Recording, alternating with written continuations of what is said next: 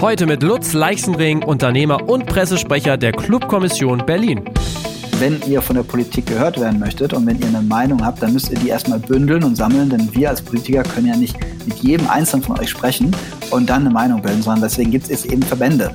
Ist ja erstmal skurril, dass sich dieser Haufen Individualisten und ja, Sack Flöhe, muss man fast sagen, ist so ein Clubverband, ähm, dass die sich zusammenschließen. Aber das war sozusagen politisch gewünscht.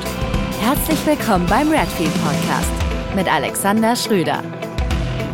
Ich freue mich heute, Lutz Leixenring im Redfeed Podcast zu begrüßen, der in Partnerschaft mit Ticketmaster entsteht. Lutz ist in der Öffentlichkeit sicherlich vor allem als Pressesprecher der Clubkommission Berlin bekannt, aber halt auch seit locker 20 Jahren als umtriebiger Unternehmer, Veranstalter, Gastronom, ja quasi irgendwie als äh, Kulturaktivist am Start, würde ich sagen. Ich freue mich, dass er heute Zeit hat. Moin Lutz, grüß dich.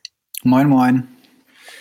Du äh, stammst aus der Nähe von Bruchsal, das ist in der Nähe von Karlsruhe, habe ich gesehen. Und wenn ich das auch weiter richtig gesehen habe, dann muss ja dein Weg zu dem, was du geworden bist, ja quasi vorgezeichnet gewesen sein.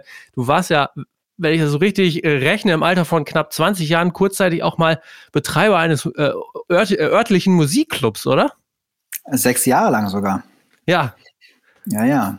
Also ich habe ich hab direkt nach dem Abi angefangen, Veranstaltungen zu machen. Ja und ähm, bin da auch ganz schnell, ähm, nee, dann erstmal ein Startup gegründet. Wir haben nämlich ähm, 1999 angefangen, das Internet sozusagen für uns zu gewinnen. Ja. Und ähm, haben da eben erstmal ein bisschen rumexperimentiert, ein paar Jahre lang. Und der Club kam danach. Ach, der kam danach, okay. Das war die Fabrik dann in, in Bruchsal.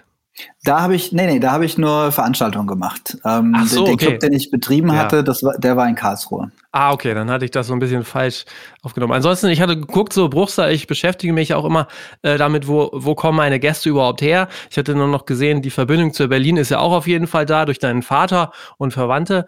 Äh, Bruchsal war mir jetzt gar nicht so geläufig, ich weiß nicht, vielleicht kennst du sie, aber Volocopter, die, die, das Flugtaxi ist ja anscheinend auch in Bruchsal, ich weiß nicht, entstanden, aber zumindest hat es da das Hauptquartier, ne?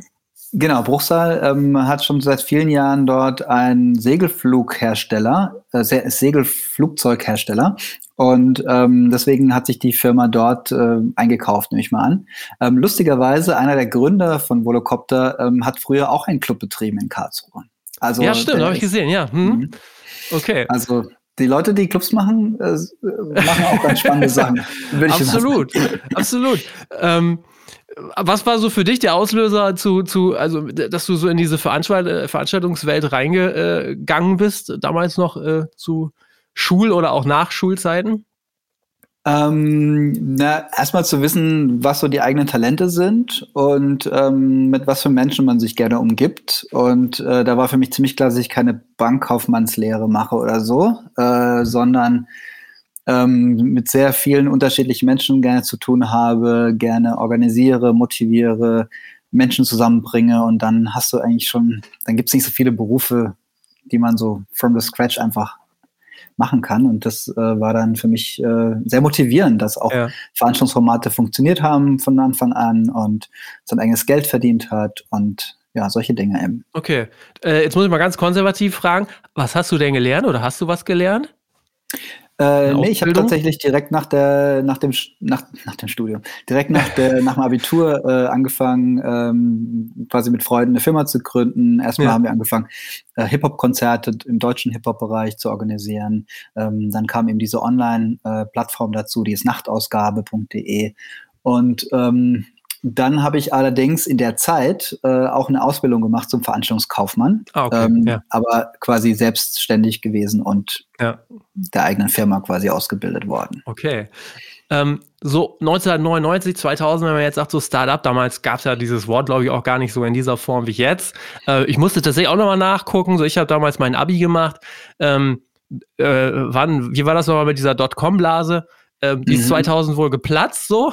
Mhm. Und äh, du erzählt jetzt so, ah, wir haben da einfach mal was mit dem Internet gemacht. Ähm, wie, wie erfolgreich war das denn? Ja, es war sch erstmal schwierig, weil das war noch Zeiten, da hat man sich mit 56k Modems ins Internet eingewählt und es hat dann so äh, äh, Geräusche gemacht. ähm, und äh, kannst dir vorstellen, dass dann natürlich auch noch kein Geld zu verdienen war wirklich, sondern entweder man hat das von Investoren bekommen oder man musste ähm, andere Wege finden. Und wir haben eigentlich uns äh, gegen Investoren entschieden, aber haben ehrlicherweise auch nicht die richtigen gefunden. Ähm, und dann ähm, haben wir eben angefangen, Veranstaltungen zu machen und zwar hybride Veranstaltungen. Also uns quasi überlegt, wie kann man die Online-Plattform nutzen und gleichzeitig eben das verbinden ähm, mit Real-Life-Veranstaltungen. Und ähm, so haben wir eigentlich am Ende Geld verdient. Okay, das klingt jetzt alles so ein bisschen ähm, ja, nicht lapidar, aber äh, weil, wenn ich das so gesehen habe, es gab ja durchaus auch eine gewisse Aufmerksamkeit. Äh, Gründerwettbewerbe habt ihr ja, glaube ich, teilweise auch gewonnen ähm, und so. Also das war jetzt, ja, ja, jetzt wir, nicht wir so locker weg. Äh, nee, das war schon äh, mit einem Erfolg gekrönt, aber eben nicht unbedingt monetär, sondern mhm. ähm, in der Größe, wie wir gewachsen sind, die Anerkennung oder die Aufmerksamkeit, die wir erreicht haben. Das ist ja ähm, diesem Punkt ist das ein Antrieb, aber wenn du merkst, das Geschäftsmodell geht nicht auf, dann ähm, ja, okay. musst du irgendwann einen Stecker ziehen. Aber äh, es hat mir natürlich sehr viel gebracht, erstmal sich mit Technologie zu beschäftigen, was jetzt auch nicht mein Steckenpferd war damals. Ähm, ich habe ja keine Informatik studiert oder so. Ähm, und dann gleichzeitig in dieser, sag ich mal, digital realen Welt sich zu bewegen, zwischen den, zwischen diesen Welten zu bewegen, das war schon sehr spannend. Das ist auch heute nach wie vor mein Steckenpferd. Ja. Wie ging es dann für dich weiter?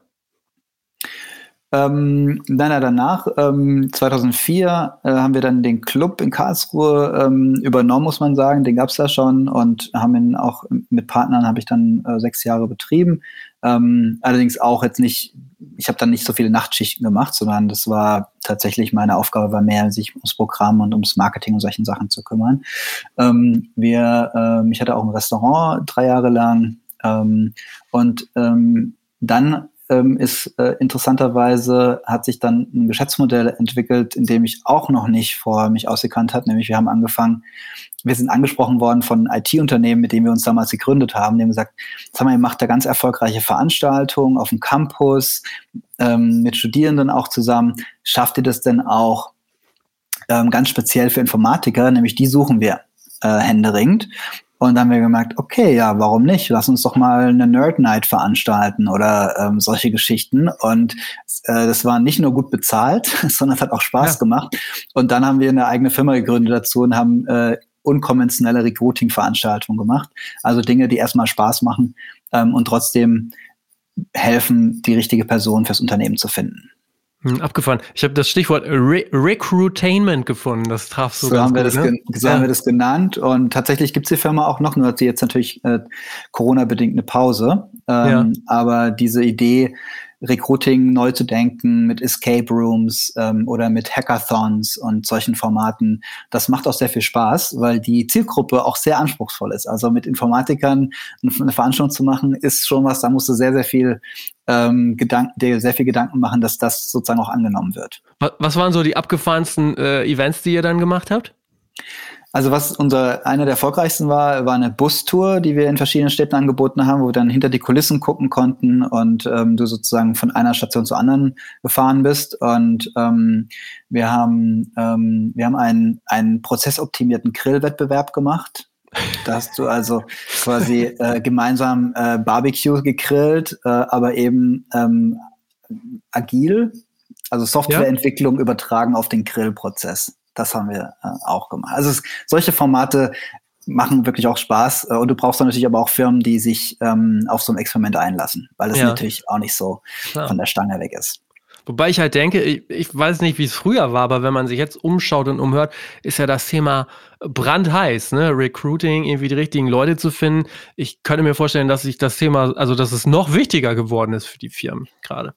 Ja, und das, das entwickelt tatsächlich diese, diese Firma, die ich damit äh, gegründet habe, auch aktuell weiter. Und es geht in das, das Thema Nachhaltigkeit, weil, ähm, also wir nennen es Green Recruiting, weil du kannst ähm, natürlich äh, diese Transformation, vor der jetzt alle Unternehmen stehen, gar nicht ohne die richtigen Leute schaffen. Also wenn du nicht motiviertes Personal hat, hast, die auch diesen Change möchten, dann kannst du das auch als Unternehmen vergessen. Da kannst du die tollsten, ehrgeizigen Ziele stecken ähm, aber die Ambition muss von den Mitarbeitern, bei, Mitarbeitenden kommen.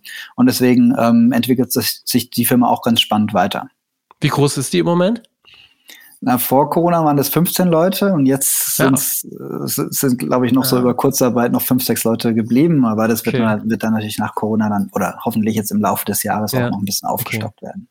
Okay, aber das ist äh, Young Targets heißt die äh, genau. Firma ne? Okay. Genau. Okay. Ja, Wahnsinn. Ähm, aber in, in der, also das war ja in, in Berlin, glaube ich, größtenteils. Du bist ja, glaube ich, 2004 um den Drehen nach Berlin gegangen.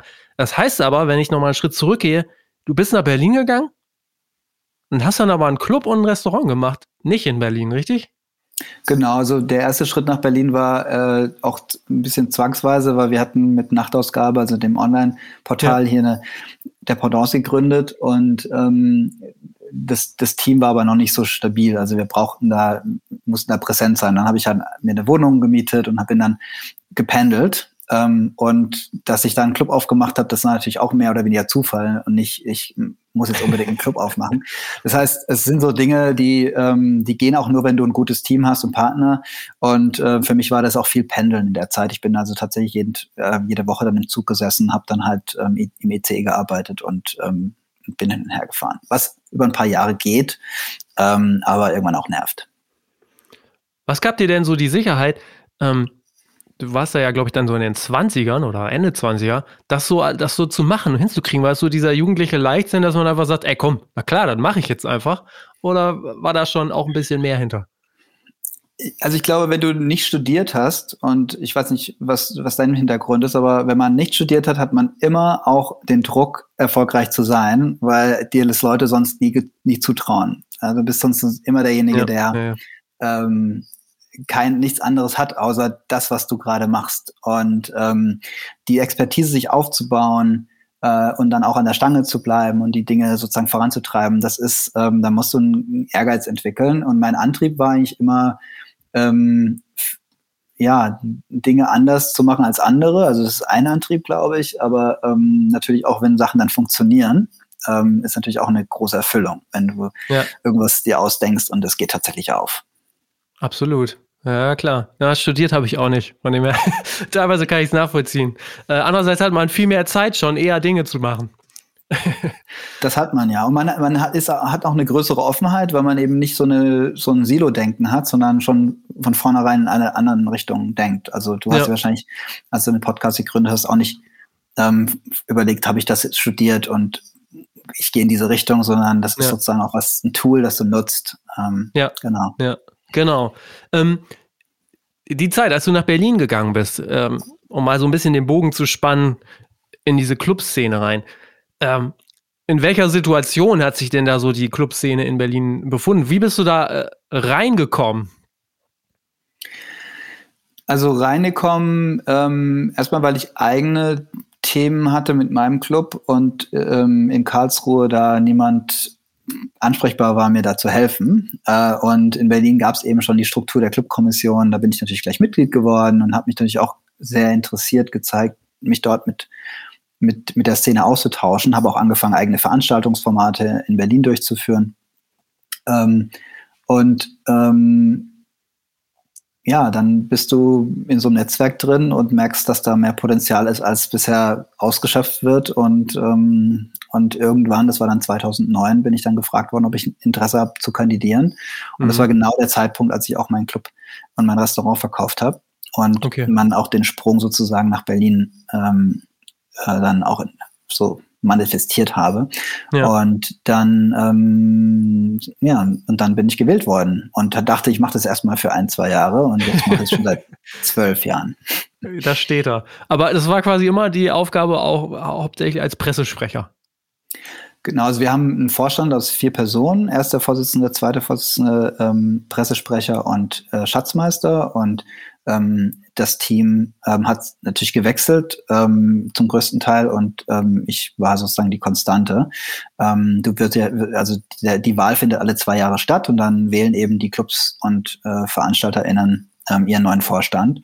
Mhm. Und dann gibt es noch einen erweiterten Vorstand mit ganz unterschiedlichen ähm, Leuten, VeranstalterInnen, ClubbetreiberInnen und mhm. so weiter. Und warum diese Position des Pressesprechers ähm, auch nicht so einfach zu ersetzen ist, liegt daran, dass du ähm, sehr schnell Interessenskonflikte hast, wenn du zum Beispiel einen eigenen Club betreibst in Berlin, weil dann immer ja, quasi in mitschwingt, da promotet sich jemand selbst und seinen Laden ähm, oder seine eigene Szene. Also wenn ich sozusagen eine bestimmte Musikcouleur ja. äh, hätte, dann würde ich sozusagen immer nur in diese Richtung wahrgenommen werden. Und ähm, deswegen ist es nicht so einfach, ähm, da jemand anders zu finden. Aber es wird auch ähm, nicht mehr lange dauern, da gebe ich diesen Stab auch weiter. Okay, okay. Naja, ansonsten ist das so wie oft bei Verbänden oder Vereinen, wenn es einmal einer macht und er macht es gut, dann äh, gibt es auch meistens wenige, die den Finger daneben, ne? ja, das war vielleicht in der Anfangszeit auch so. Mittlerweile ist die Clubkommission so populär, dass wir da schon okay. äh, 30, 40 Leute äh, haben, die sich jedes Mal zur Kandidatur stellen. Krass, ja. Ähm, ähm, und das ist eigentlich auch ein, ein, gutes Zeichen. Ein sehr gutes Zeichen, tatsächlich, ja. Ähm, vielleicht noch mal, also für alle, die jetzt mit diesem Begriff Clubkommission noch gar nicht so viel anfangen können. Ähm, 2000 wurde die, die Berliner Clubkommission, glaube ich, gegründet. Ähm, aber vielleicht kannst du dann auch noch mal so sagen, so aus welcher Motivation heraus und ähm, was, was macht der Verein überhaupt? Ja, also die Clubkommission wurde gegründet aus dem Bedarf heraus, dass es eine Ungleichbehandlung gibt. Ähm, das heißt, ähm, es finden Razzien statt, es findet, es findet Verdrängung statt durch, durch Gentrifizierung, durch Immobilienbetreibende. Ähm, du hast, ähm, du wirst vom, von Ämtern ganz komisch behandelt. Äh, die, die, die führen dich manchmal vor wie so Kriminelle ähm, und, und hören dir nicht richtig zu oder ähm, geben dir einfach so, entziehen dir mal ähm, äh, eine Genehmigung oder solche Geschichten. Also ja. da gibt's die tollsten, da gab es zumindest in den 90ern und den 2000ern die tollsten Stories. Und dann gab es irgendwann ein Gespräch mit dem damaligen Wirtschaftssenator Brenona. Und der hat sich dann auch mit den Clubbetreibenden dort getroffen. Ähm, ich bin erst vier Jahre später zugestoßen. Und ähm, dann saßen die in einem Club und dann hat er gesagt, Leute, wenn ihr von der Politik gehört werden möchtet und wenn ihr eine Meinung habt, dann müsst ihr die erstmal bündeln und sammeln, denn wir als Politiker können ja nicht mit jedem Einzelnen von euch sprechen und dann eine Meinung bilden, sondern deswegen gibt es eben Verbände. Und ähm, ist ja erstmal skurril, dass sich dieser Haufen Individualisten und ähm, ja, ein Sack Flöhe, muss man fast sagen, ist so ein Clubverband, ähm, dass die sich zusammenschließen. Aber das war sozusagen politisch gewünscht. Ähm, und am Anfang war das auch eher ein Verein, der, der reagiert hat auf bestimmte Entwicklungen in der Stadt. Also wenn dann sozusagen eine Razzia war, dann konnte die Clubkommission eine Pressemitteilung rausschicken oder konnte ein Gespräch führen. Ähm, äh, heute hat sich das verändert. Also die Clubkommission ist heute ein viel proaktiver Verein, der eine eigene Struktur hat, der eigene Agenda hat ähm, und ähm, ähm, ja, was macht die Clubkommission? Wir sehen uns erstmal als Netzwerk und weniger als Lobbyverband. Also du bist sozusagen, wir, wir, get, wir bekommen unser Wissen aus dem Kreis unserer Mitglieder oder auch den, ähm, dem, dem kompletten Netzwerk. Muss, man muss nicht unbedingt Mitglied sein, um, um Teil der Clubkommission zu sein. Ähm, dann geht es um, ähm, viele, viele sind Autodidakten in unserem Verein. Das heißt, dieses Thema Netzwerken, voneinander lernen, weiterbilden, ähm, oder überhaupt Zugang haben zu einer Expertise ist ganz wichtig, äh, wenn du einen Club betreibst. Das sind ja alles irgendwie Expertinnen mittlerweile im Baurecht und ja. äh, Gastronomie sowieso, Veranstaltung, Polizei. Also da gibt es so viele Themen, mit denen du ja. dich auseinandersetzen musst. Ähm, und natürlich geht es auch um Clubkultur ähm, äh, und äh, wie wichtig dieser, dieser soziale, ästhetische Teil äh, der Stadt durch die ähm, durch die Clubkultur auch geprägt wird. Und das wird oft verkannt und auch in den Anfangsjahren der Clubkommission hat das einzige ähm, das Einzige, was gezogen hat, um Aufmerksamkeit zu bekommen, war so die Wirtschaftsfaktor und Tourismusattraktor und solche Begriffe. Und das hat zum Glück auch durch die Arbeit der Clubkommission äh, jetzt sich verändert, indem es eben viel mehr eine Wahrnehmung hat als Community, als, als Kleister in der Gesellschaft, als unterschiedlichste Personen äh, zusammenzubringen und ähm, so ein, auch so eine Art ähm, gemeinsame Philosophie zu entwickeln, ähm, also auch politisch zu sein in, gewisser Weise. Ähm, und das, das ist, glaube ich, ein ganz wichtiger Aspekt, warum die Clubkommission heute auch noch existiert. Ja, das stelle ich mir wirklich sehr, sehr schwierig vor. Du hast es gerade angesprochen. Es geht ja um äh, Clubkultur, also um Kultur. Es gibt ja einerseits sicherlich dann auch wirklich äh, Clubbetreiberinnen und Betreiber, die dieses Kultur ganz oben äh, stehen haben. Und dann gibt's bestimmt auch andere, äh, und das ist nicht negativ gemeint, die dann einfach sagen, ey komm, wir gucken jetzt aufs Business so. Ähm, und das so alles unter einen Hut zu kriegen, ist ja Wahnsinn.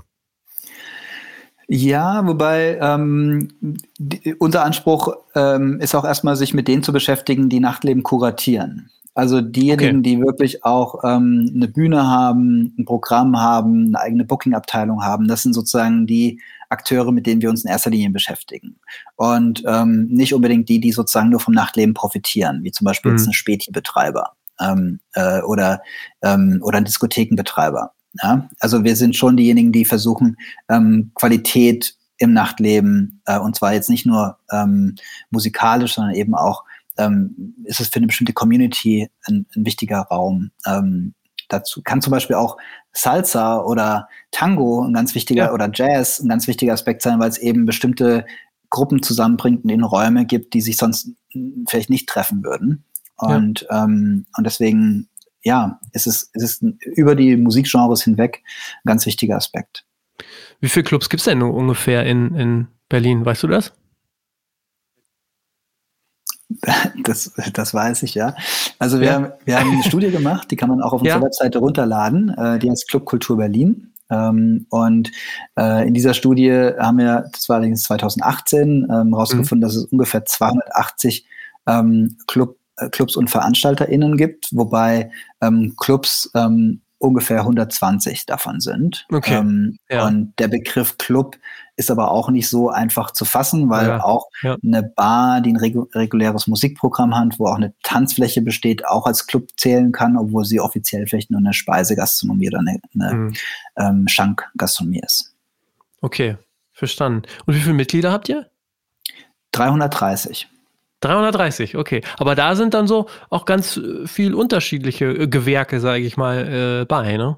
Das kommt auch ein bisschen dadurch, dass ähm, jetzt nicht unbedingt du nur Mitglied sein ähm, kannst, wenn du einen Club betreibst ähm, oder nur die GmbH zum Beispiel dann oder der Verein Mitglied ist, sondern du kannst auch als Einzelperson Mitglied werden. Und manchmal ist es auch so, dass wir ähm, ein, eine Person haben, die gleichzeitig drei Clubs betreibt. Ähm, die ist bei uns Mitglied und manchmal haben wir eben aber auch ähm, drei verschiedene Clubs als Mitglieder. Ähm, mhm. Also das ist ganz unterschiedlich. Du kannst okay. bei uns eben Mitglied sein, wie du möchtest. Okay, alles klar. Verstanden. Ähm, jetzt hast du ja ähm, erzählt, äh, das ist ja ein Ehrenamt im Prinzip, ne? Genau. Du machst äh, Young Targets, das ist, glaube ich, im Moment so dein Hauptjob sozusagen, hast aber seit äh, ähm, 2017 noch was anderes gegründet, eine Agentur Vibe Lab heißt sie, ähm, zusammen mit dem äh, früheren Nachtbürgermeister von Amsterdam. Äh, und das klang total spannend, was du da machst. Vielleicht magst du das mir selber erklären, was so der, äh, also ich kann mir vorstellen, dein Terminkalender ist eh schon nicht leer, aber warum hast du dann das äh, auch noch angefangen? Also Vibe ist tatsächlich mein, ähm, meine, meine, davon äh, finanziere ich mein Leben gerade. Okay. Ähm, es, es, es, es, schraubt auch die meiste Zeit, muss man sagen. Äh, und das aber auch erst seit der Pandemie. Also davor war es, ähm, war tatsächlich Young Targets noch ein ganz wichtiger ähm, Finanzier sozusagen. Ähm, dann konnte ich eben auch meine Ehrenämter machen und andere Firmen gründen. Und jetzt durch die Pandemie ähm, bedingt habe ich das eben jetzt sehr verändert und Vibe Lab ähm, habe ich gegründet mit, mit Mirik zusammen, weil wir uns ähm, in den letzten Jahren immer wieder weltweit auf irgendwelchen Konferenzen getroffen haben und erzählt haben, was Berlin so macht und was Amsterdam so macht und alle anderen Städte haben davon lernen wollen. Und wir gemerkt haben, ab einem gewissen Punkt, naja, dieses äh, sich sozusagen mit tollen Beispielen zu brüsten, ist halt aber auch jetzt nicht so befriedigend. Okay. Ähm, du willst natürlich auch, dass Dinge dann passieren. Und da haben wir gemerkt, äh, reicht es nicht einmal einen Vortrag zu halten, sondern wir haben angefangen, Workshops dann gemeinsam dort zu veranstalten. Und mittlerweile machen wir sehr viel Studien. Ähm, haben zum Beispiel auch eine große Studie gemacht im letzten Jahr, ähm, die heißt Voices of Creatives. Da haben wir ähm, drei Länder in Afrika und drei im Mittleren Osten untersucht ähm, und herauszufinden, wie Covid sozusagen diese, diese Kreativszenen dort, ähm, von denen man ja eigentlich nichts hört ähm, und ich weiß, wie es denen gegangen ist, ähm, das einfach zu untersuchen. Und ähm, wir haben jetzt ein großes Netzwerk aufgebaut von WissenschaftlerInnen, die sich mit Nachtleben und mit kreativen Communities beschäftigen und ähm, arbeiten da weltweit. Wir haben auch eine eigene Studienkonzept äh, entwickelt, das nennt sich Creative Footprint. Da messen wir kreativen Raum in verschiedenen Städten, haben wir in New York, Tokio, aktuell in, in Stockholm durchgeführt. Und ähm, genau, also es ist, äh, ist eine kleine, aber feine, sehr spezialisierte ähm, ja. Beratung. Ähm, und ähm, das macht sehr viel Spaß, weil wir eben auch global in ganz unterschiedlichen Städten arbeiten. Und also wer sind denn eure Auftraggeber? Das sind dann die genannten Städte, Kulturämter, wie auch immer, die kommen dann auf euch zu? Genau, also diese eine Studie, von der ich gerade gesprochen habe, die haben wir für die Gesellschaft für internationale Zusammenarbeit äh, gemacht. Das heißt, ein deutsches, ähm, ähm, ja, eine, eine staatliche Institution, ähm, die uns beauftragt hat, diese Studie in diesen sechs Ländern durchzuführen. Ähm, für Stockholm, die Studie haben wir jetzt direkt für die Stadt Stockholm gemacht. Ähm, und äh, manchmal ist es aber auch so, dass wir mal mit, äh, mit einer Marke zusammenarbeiten, ähm, aus der Getränkindustrie beispielsweise, ja. ähm, äh, um zu versuchen, dass das Geld, was dort eben auch für Marketing ausgegeben wird, für sinnvolle Dinge ausgegeben wird, zum Beispiel für einen Workshop oder für einen Panel oder für, äh, für einen Hackathon, ähm, den wir dann organisieren. Und wie kommt ihr, also das klingt jetzt alles so also es klingt total spannend, es klingt total international und ich frage mich die ganze Zeit, wie, wie fängt man denn sowas an? Also das ist ja, äh, wie kommt man denn an diese Auftraggeber ran? Also ich glaube nicht, dass man sich hinsetzen kann in Berlin und dann kommen die alle mal so auf einen zu und fragen an. Also wie kommt ihr an die Leute überhaupt ran?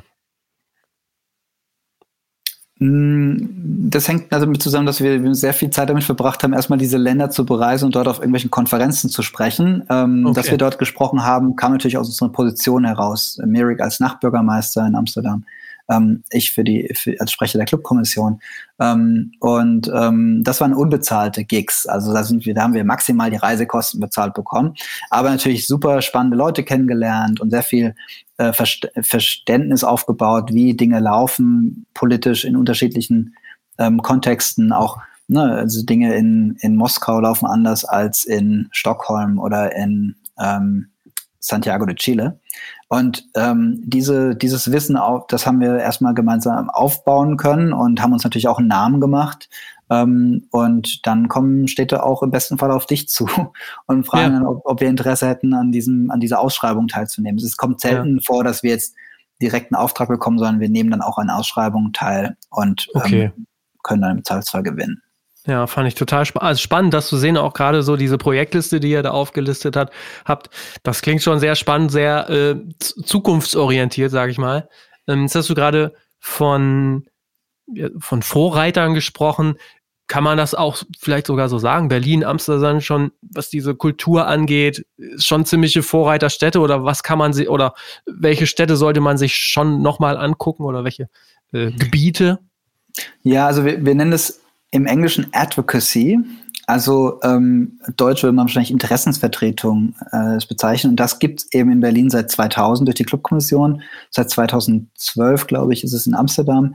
Und diese, diese äh, Interessensvertretung für, für kreative Communities im Nachtleben, das gibt es eben jetzt weltweit in 66 Städten. Ähm, und Mirik und ich haben das auch in vieler, vielen Städten mit begleitet. Das heißt, wir haben da zumindest mal eine Telefonkonferenz gemacht oder waren eingeladen äh, oder haben einen Workshop gemacht oder oder oder. Ähm, und das sind Städte wie New York, Paris, London ähm, und so weiter. Aber auch Mannheim beispielsweise ja, hat auch einen klar, Bürgermeister.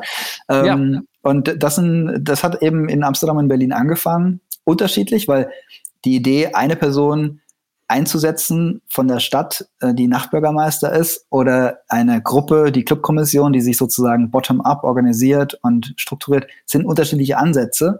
Sie haben aber beide Vor- und Nachteile.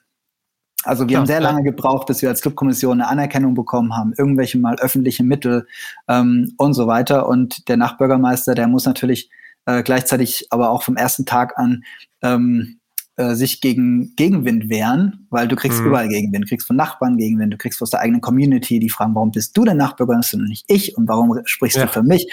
Und so, und da gibt's ganz, ganz viele Konflikte und ähm, so, es gibt also ne, Vor- und Nachteile in, in beiden Rollen und ähm, wir sehen, dass es zum Beispiel in Stuttgart gibt es jetzt seit kurzem einen Nachbeauftragten und das ist eine Doppelfunktion. Das sind also zwei Personen, die sich einen Ganztagsjob teilen und einer von denen arbeitet eher als sozusagen Szene-Repräsentant und die andere Person eher als Stadtkommunikator, also okay. Verwaltung.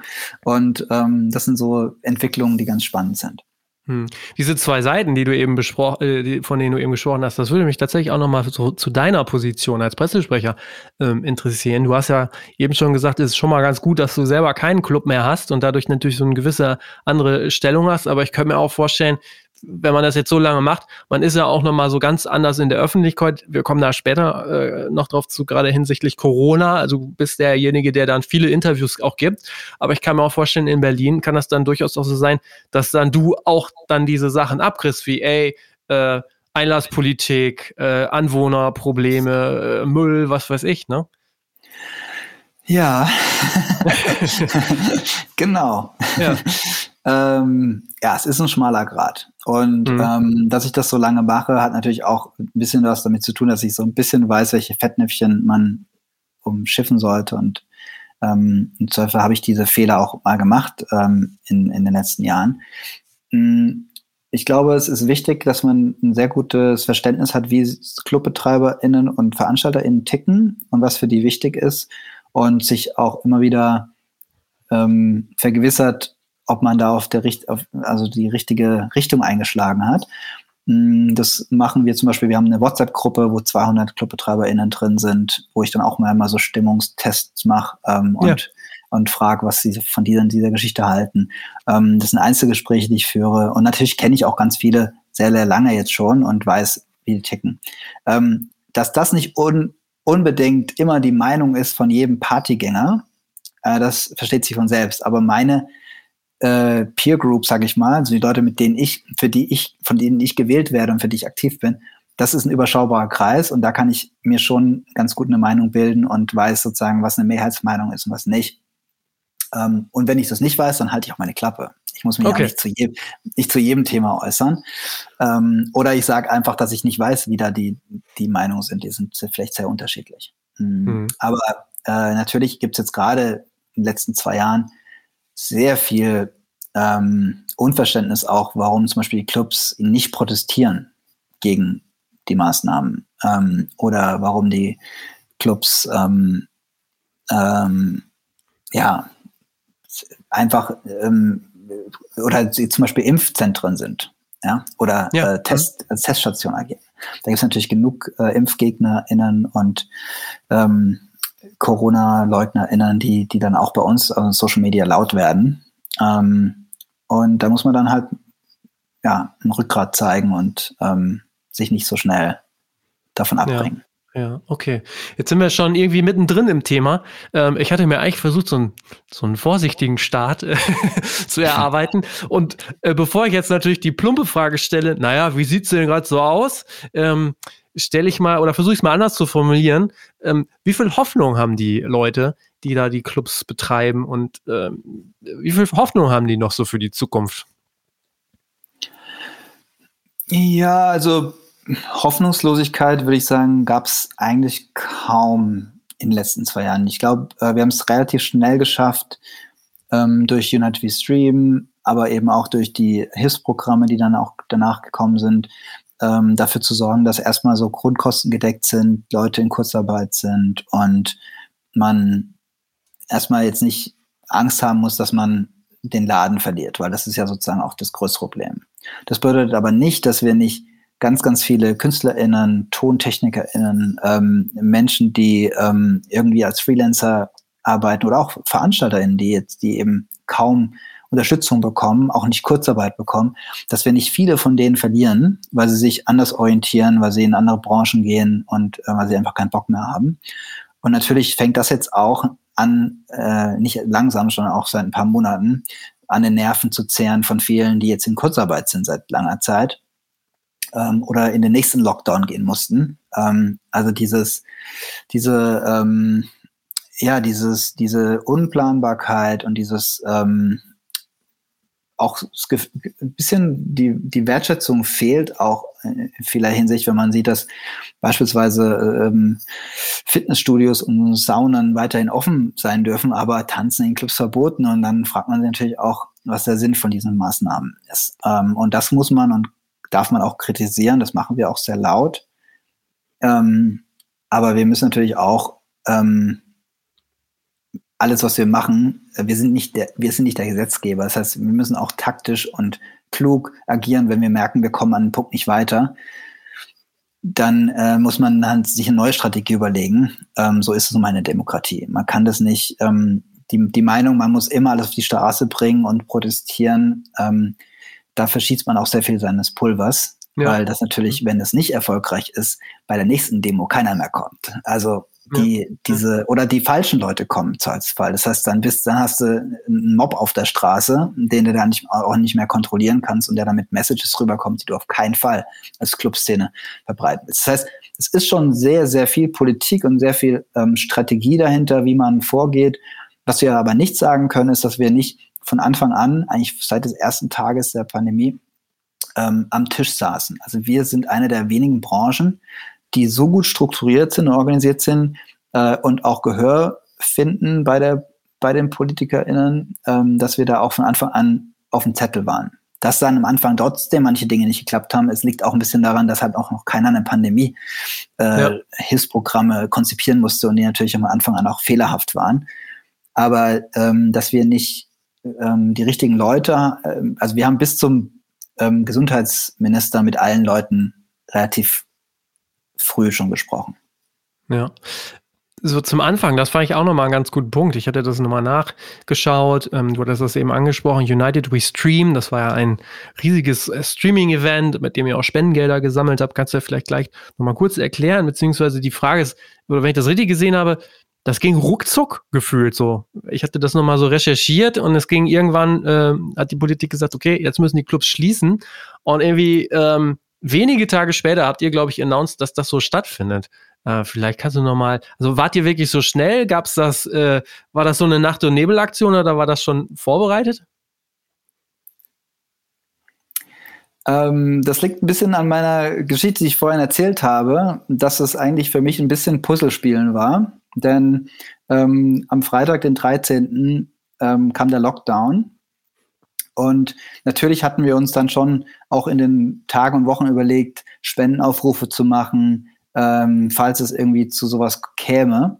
Ähm, aber ähm, also wir am Anfang, wir haben uns auch schon vier Wochen vor dem ersten äh, Fall in Berlin schon getroffen, weil wir es gehört hatten, dass da eine Virusinfektion gibt und wir natürlich auch als Clubs irgendwann damit uns beschäftigen müssen. Ähm, also wir hatten auch schon mal in KitKat äh, eine Meningitis-Fall äh, vor ein paar Jahren und da gab es auch gleich negative Presse und großen, große, große Ängste. Und das heißt, wir haben uns tatsächlich mit beschäftigt, aber wir dachten halt, wenn wir den Leuten am Eingang Flyer verteilen und sagen, ähm, bitte ähm, wenn ihr hustet oder wenn ihr euch nicht wohlfühlt, geht nicht rein, reicht halt nicht, nicht aus. ja, genau. Das ist halt ähm, schwierig in einem, im KitKat mhm. den Leuten zu sagen. Egal, wir waren auf jeden Fall schon mit dem Thema, haben wir uns beschäftigt. Dann kam der Lockdown und dann haben wir uns entschieden, ähm, tatsächlich an dem Wochenende hier in diesem Wohnzimmer ähm, eine Spendenplattform zu bauen, die gleichzeitig auch zeigt, dass es uns schlecht geht, nämlich mit Streams aus den Clubs heraus. Und zwar immer aus leeren Clubs äh, mit einem Künstler auf der Bühne. Also auch in eine Band wird nicht gehen, ähm, wegen eben den Abstandsregeln. Äh, und ähm, da ich eben mal ein Internet-Startup gegründet hatte und ähm, weil ich eben seit zwölf Jahren ähm, die Clubs kenne in Berlin und so weiter und so fort, war das letztendlich Puzzlespielen, weil wir dann übers Wochenende hinweg und dann auch noch Arte Concert als Partner gewonnen haben. Ja. Ähm, dass, ähm, dass wir am Montag ähm, äh, eigentlich schon relativ weit waren und Mittwoch den ersten Stream ähm, aus dem Watergate hatten. Und danach, ähm, ich glaube, 70 oder 80 Streams jeden Abend live gemacht haben. also von Tag zu Tag einen neuen Stream. Das war äh, ungelogen ähm, und du hast schon ein bisschen über meine Historie gehört. Das waren die härtesten drei Monate meines Lebens. Ja, das glaube ich. Aber es hat sich auch gelohnt. Wie viel, wie viel Geld habt ihr zusammenbekommen? Ähm, in Berlin haben wir, glaube ich, äh, knapp 700.000 Euro eingesammelt, ja, weltweit. Ähm, United We Stream ist ja dann auch in andere Städte über unser globales Netzwerk ähm, gegangen, in 110 Städte und insgesamt wurden, glaube ich, zwei Millionen eingesammelt. Wahnsinn. Ja. Ey, irre. Total irre. Hat die Clubs nicht gerettet, aber es war ein wichtiges Zeichen. Also es war wichtig, ja, genau. die, die Community zusammenzubringen war das dann auch so ein bisschen äh, in Anführungsstrichen die Gunst der frühen Stunde? Also ihr habt da ja wirklich dann, wart sehr früh, ihr habt komplett gutes Konzept rausgehauen, dass dann einfach jeder ähm, darüber berichtet. Also ist ja immer so auch die Frage, so was hat dazu geführt, dass das dann so ähm, viral ging? Das war natürlich schon, dass wir die ersten waren. Andererseits ähm, hat es uns auch wirklich geholfen in der ganzen politischen Kommunikation, äh, dass wir zum Beispiel in der Tagesschau ähm, als die Branche gezeigt wurden, denen es gerade richtig schlecht ging. Also das ging natürlich anderen Branchen auch schlecht, aber wir hatten das, wir hatten die Visualisierung dafür. Wir hatten eben Bilder aus Clubs ja. mit, mit leeren Tanzflächen und so weiter. Mm, und das haben Booking-Agenturen nicht geschafft. Also einfach, weil die eben nicht diese Bilder kreieren konnten. Äh, und viele andere Branchen eben auch nicht. Messebauer eigentlich auch nicht. Ne? Also es ging, ähm, äh, ging ja quasi durch die kompletten Branchen, diese Krise. Und ähm, ja, das hat natürlich geholfen, auch dass natürlich alle namhaften Clubs äh, daran teilgenommen haben, ähm, die natürlich auch mit ihrer Reichweite geholfen haben, das groß zu machen. Ähm, und Arte als, als wirklich Qualitätssender ja, ähm, noch mit an Bord. Ja, ich glaube, das waren einfach wichtige Faktoren, die dafür geführt haben, ja. dass es wirklich so groß geworden ist. Und ähm, äh, es hat auch eben in den Anfangsmonaten auch geholfen, äh, gerade als die Kurzarbeitergeld, das Kurzarbeitergeld noch nicht so richtig geflossen ist oder die Hilfsprogramme, dass wir da dem einen oder anderen noch mal helfen konnten, Mieten hm. zu bezahlen. Hm, okay. Ja, Wahnsinn. Ähm, mal auch noch mal so ein bisschen anderes äh, gefragt oder nochmal vielleicht auch noch versucht, so ins Positive reinzugucken. In vielen Bereichen, in vielen Branchen ist es so, ähm, dass es während der Pandemie, während der letzten ein, zwei Jahren eine äh, beschleunigte Entwicklung gab in positiver Hinsicht, wie auch natürlich in negativer Hinsicht. Aber es gab zum Beispiel vielerlei technische Entwicklungen, die rasant voranschritten. Ähm, siehst du da denn da was auch für, für die Clubs, für die Clubkultur, Clubbranche, Entwicklung, wo du sagst, okay, das war vielleicht äh, oder das kann man vielleicht positiv sehen, weil wenn wir dann mal hoffentlich irgendwann damit abgeschlossen haben, dann ist das was, was uns helfen wird oder technologisch auch vielleicht helfen wird. Oder aber auch, keine Ahnung, ich fand zum Beispiel auch die letzten zwei Jahre nochmal sehr deutliches ähm, ökologisches Bewusstsein auch nochmal so äh, eröffnet. Ich glaube auch, dass ähm, Fridays for Future, aber auch Black Lives Matter, das sind nicht Bewegungen, die spurlos an, an uns vorbeigegangen sind, sondern die haben ähm, zum Glück ihre Spuren hinterlassen und wir können, ähm, wir, wir, werden sehen, was, was sozusagen passiert. Aber ich, ich habe das Gefühl, dass da ein höheres Bewusstsein ist als vorher und auch in der Arbeit der Clubkommission, ähm, unser Awareness-Arbeitskreis, ähm, diese, diese Themen, die dort jetzt aufgeschlagen sind, die sind eben, ähm, haben eine viel höhere Relevanz. Und vorher war das eben so ein Nischenthema und jetzt ist es ein, eines der wichtigsten Themen, die die äh, Leute eben auch bewegt.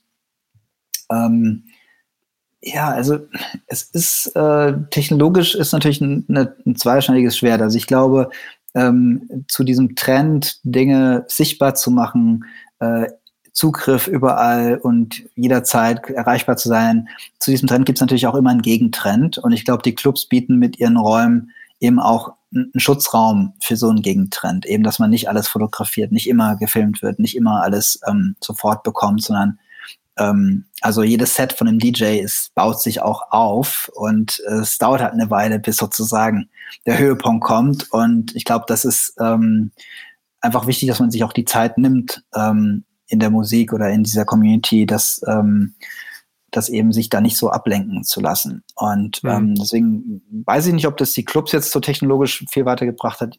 Vielleicht Festivals. Ich glaube, das Thema Streaming wird für Festivals sicherlich ein Thema sein, weil man seinen KünstlerInnen nochmal eine andere Reichweite geben kann. Natürlich auch barrierefrei Zugang, die jetzt für Leute, die jetzt weniger reisen möchten oder nicht können ähm, oder aus anderen Gründen nicht zum Festival schaff, äh, schaffen, die haben die Möglichkeit dann noch ein bisschen was online mitzuerleben. Ähm, aber ich glaube, das Hauptargument ist erstmal auch den KünstlerInnen nochmal zusätzliche Plattformen zu bieten neben dem Festival. Ähm, mhm. Was schon spannend ist, gerade in der Zeit, ähm, ja, wo viele KünstlerInnen sich selbst vermarkten oder eben diesen Mittelmann, das Label äh, in reduzierter Form nur in Anspruch nehmen, ist, glaube ich, wichtig, dass man solche Kanäle eben auch noch hat. Ja, absolut. Ähm, jetzt hast du dich irgendwie gefühlt dein halbes Leben mit dem Nachtleben sozusagen beschäftigt, auch wenn du natürlich tagsüber sicherlich auch viel arbeitest, aber äh, wie viel ist man denn dann nachts unterwegs? Ähm, doch überraschenderweise sehr viel, aber nicht unbedingt exzessiv. Also die, das, das Nachtleben in Berlin ähm, ist, ist auch für mich nach wie vor das Interessanteste, auch wenn ich sehr viel reise und immer mal auch gerne in anderen Städten ausgehe, aber ähm, ich muss da nicht zum, zum Äußersten feiern, weil das ist doch das, was man in Berlin dann ähm, doch eher macht, dann auch mit den richtigen mit, mit den richtigen Leuten äh, aus dem Umfeld, die man da trifft. Ähm, was ich auch ganz gerne mache, ist eben neue Dinge zu entdecken und ähm, mich, mich auch mal in, in einen Bezirk zu, zu, zu begeben, in dem man sonst vielleicht nicht so ausgeht und trotzdem dort mal das Nachtleben erkundet. Ähm, aber ehrlicherweise ist natürlich auch das sehr eingeschränkt nur möglich gerade. Ähm, Klar. Insbesondere jetzt gerade in den letzten zwei Monaten. Hm, okay. Es stellt sich dann auch immer so die Frage, manche kommen ja dann auch an den Punkt, dass sie sagen, keine Ahnung, jetzt war ich die letzten zum Beispiel 20 Jahre auf Tour, ich brauche nicht mehr auf Tour gehen. So, ich habe alles gesehen und jetzt reicht so. Das, oder wo die Frage dann natürlich so ein bisschen hinzielt, du hast es selber gesagt, eigentlich ständig neue Ideen. So, äh, was kommt denn dann als nächstes? Ja, ähm, andererseits, ähm, ja, also da, natürlich ähm, muss, muss ich jetzt auch nicht ähm, immer mit einem Kater äh, Montag wieder am Schreibtisch sitzen. Ähm, ich, ich glaube, der Antrieb ist aber trotzdem, sich eben nicht einzureden, dass das eben nur für Menschen sind, die jetzt gerade 25 sind, sondern dass ja. man eben auch äh, genau diesen dieses Gegenteilige auch wieder macht und sagt, ähm, natürlich gehe ich auch mal morgens um fünf erst ins Berghain, obwohl ich vielleicht abends gar nicht weg war und stehe halt früh auf. das ist auch ein guter Entwurf, das habe ich noch nicht gehört, ja. Ja, das gibt's äh, tatsächlich gibt es äh, Freunde, ja. die das regelmäßig machen, die dann äh, schlafen und dann, ich meine, machen DJs ja ständig, die, die ja. so ein, die, die gehen, die gehen auch nicht dann äh, so früh ja. in den Club.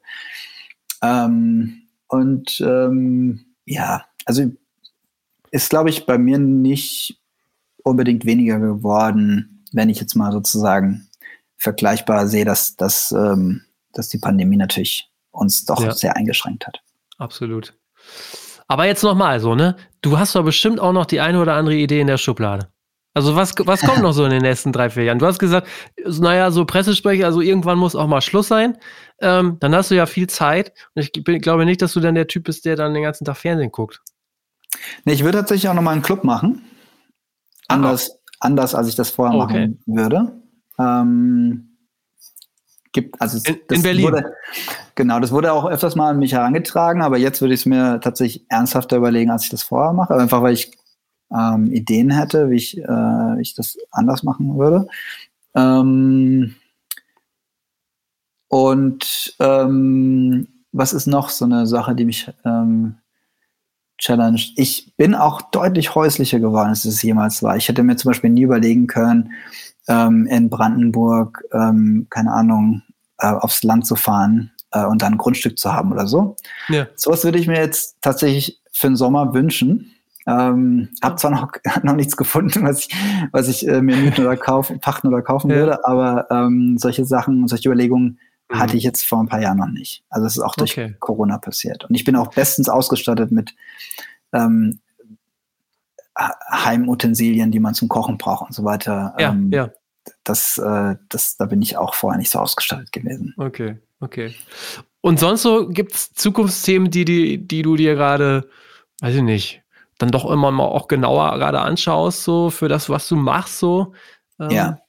Also ein Thema, was mich tatsächlich sehr beschäftigt, wo ich auch, ähm, ähm, auch so eine, so eine Art Think Tank gründen möchte, ähm, ist das Thema ähm, also alle reden von Metaverse und Web 3. Ähm, ja. Aber was für mich spannend ist, ist zu sehen, dass jetzt schon ähm, die Starbucks und, ähm, und geschäftstüchtige Investoren ähm, Grundstücke kaufen, Gebäude kaufen im Metaverse. Ja, und ich ja. mir denke, jetzt verhunzen die schon wieder.